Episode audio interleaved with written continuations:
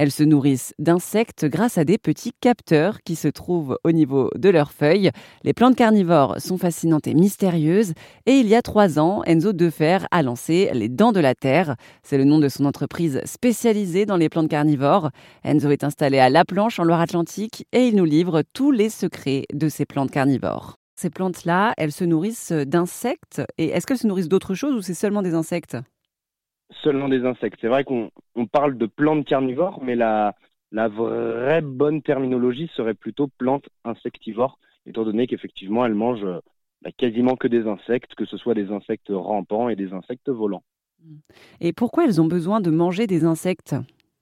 Alors elles ont besoin, besoin pardon, de manger des insectes simplement parce que dans leur milieu naturel, euh, elles poussent dans des terres qui sont très pauvres en nutriments. Alors la plupart, une fois de plus, je fais une généralité, mais la plupart poussent dans des tourbières, donc pour tout ce qui est euh, plantes carnivores rustiques, les sarracenia, les Dionea muscipula, certains drosera. Et donc en fait, les tourbières, c'est vraiment des milieux qui sont très hostiles, où on y trouve bah, certains insectes et animaux et mammifères, euh, et du coup également quelques plantes carnivores. Donc en fait, elles poussent dans une terre qui est quasiment dépourvu de nutriments, euh, avec un pH qui est très acide, avec une terre qui est gorgée d'eau, et donc c'est un milieu qui est très particulier, où du coup il n'y a pas de nutriments dans la terre, ni de nutriments et de minéraux dans l'eau, qui fait que c'est pour ça qu'au fur et à mesure de milliers, voire millions d'années, les plantes, en fait, elles se sont adaptées à ce milieu hostile bah, pour euh, subvenir à leurs besoins en nutriments. Donc c'est pour ça qu'elles ont décidé de, de, devenir carnivores avec le temps pour, euh, pour, pour se nourrir, tout simplement.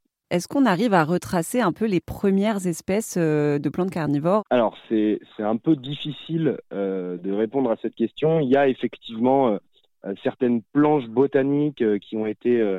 en tout cas, il y, a, il y a la description des plantes qui s'est faite autour de 1600, 1700, 1800, et on en a découvert aussi en 1900, et on en découvre encore en fait chaque jour.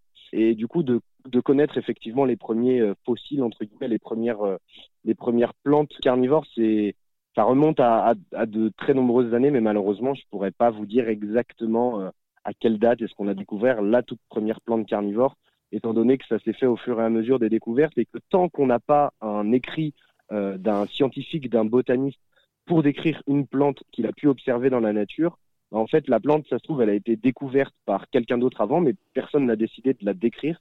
Et donc, c'est compliqué euh, bah, parfois de retracer comme ça euh, la découverte d'une plante et quand est-ce qu'elle a été véritablement découverte. Alors je ne sais pas si vous l'avez expliqué tout à l'heure, mais comment est-ce que ces plantes sont-elles capables de bouger?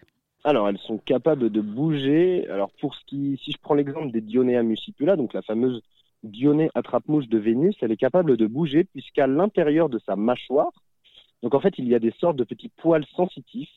Donc, euh, il y en a trois de chaque côté du lobe. Donc, le lobe, il y a deux lobes c'est ce qui forme la mâchoire. Et donc une fois qu'un insecte en stimule deux simultanément, eh ben en fait, ça envoie une sorte de signal électrique à la plante.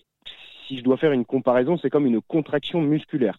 Sauf que la plante eh ben, n'a pas de muscle, mais par contre, il y a un message électrique qui est transmis à travers les différentes cellules de la plante.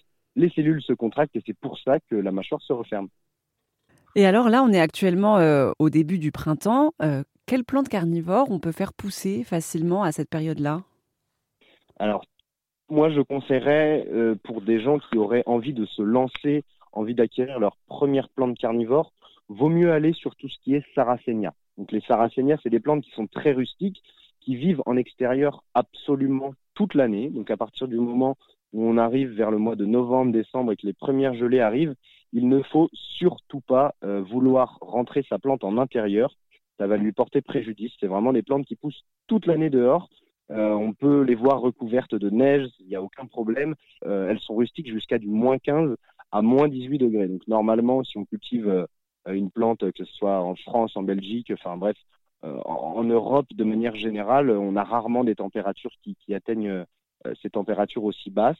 tout ce qui est Sarracenia fonctionne très bien. Les Dionea muscipula également poussent en extérieur toute l'année. Donc en fait, on pourrait les mettre euh, dans une même composition. Donc moi, c'est ce que ce que je fais parfois. Je fais des compositions avec euh, des dionnées, des sarracenia, quelques plantes de milieu tourbeux et également euh, des drosera rustiques. Donc par exemple drosera binata, filiformis, drosera rotundifolia, drosera intermedia. Bref, la liste est un peu longue, il y a, du choix et effectivement, euh, c'est des plantes que l'on doit laisser toute l'année dehors. Après, il y en a quelques-unes qui se cultivent en intérieur toute l'année, comme par exemple les Nepenthes, qui sont également euh, des plantes qu'il est possible d'acquérir pour débuter, euh, même si c'est pas forcément les plantes les plus faciles à cultiver, étant donné que la culture est un peu différente, alors que finalement, comme je vous le disais, les Sarracenia, les Dionnées et les Drosera rustiques, euh, c'est toute l'année en plein soleil, euh, tout le temps les pieds dans de l'eau, de l'eau de pluie ou de l'eau déminéralisée, surtout pas d'eau du robinet, dans des gros pots avec de la tourbe blonde. Euh, c'est le substrat que l'on utilise pour les plantes carnivores. Vous, êtes vraiment incollable sur les plantes carnivores. Où est-ce que vous avez appris tout ça? Alors je sais pas si je suis incollable, mais ça fait quand même bah, du coup plus de 15 ans que j'ai eu ma première plante carnivore.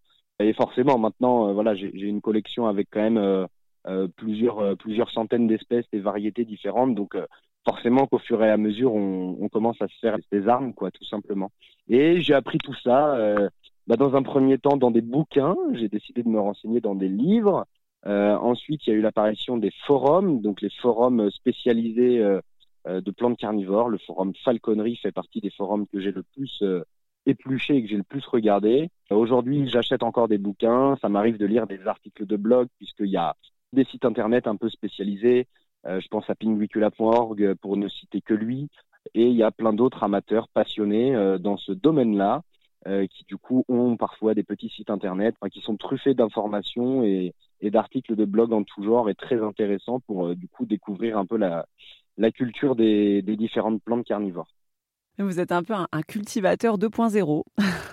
Peut-être, peut-être. Mais ouais, bah quand on quand on est curieux et qu'on a envie de se renseigner sur un sujet qui nous plaît, bah on va chercher l'information là là où elle est. Après, euh, je n'ai pas cité les discussions que j'ai pu avoir avec euh, d'autres amateurs euh, passionnés, d'autres professionnels.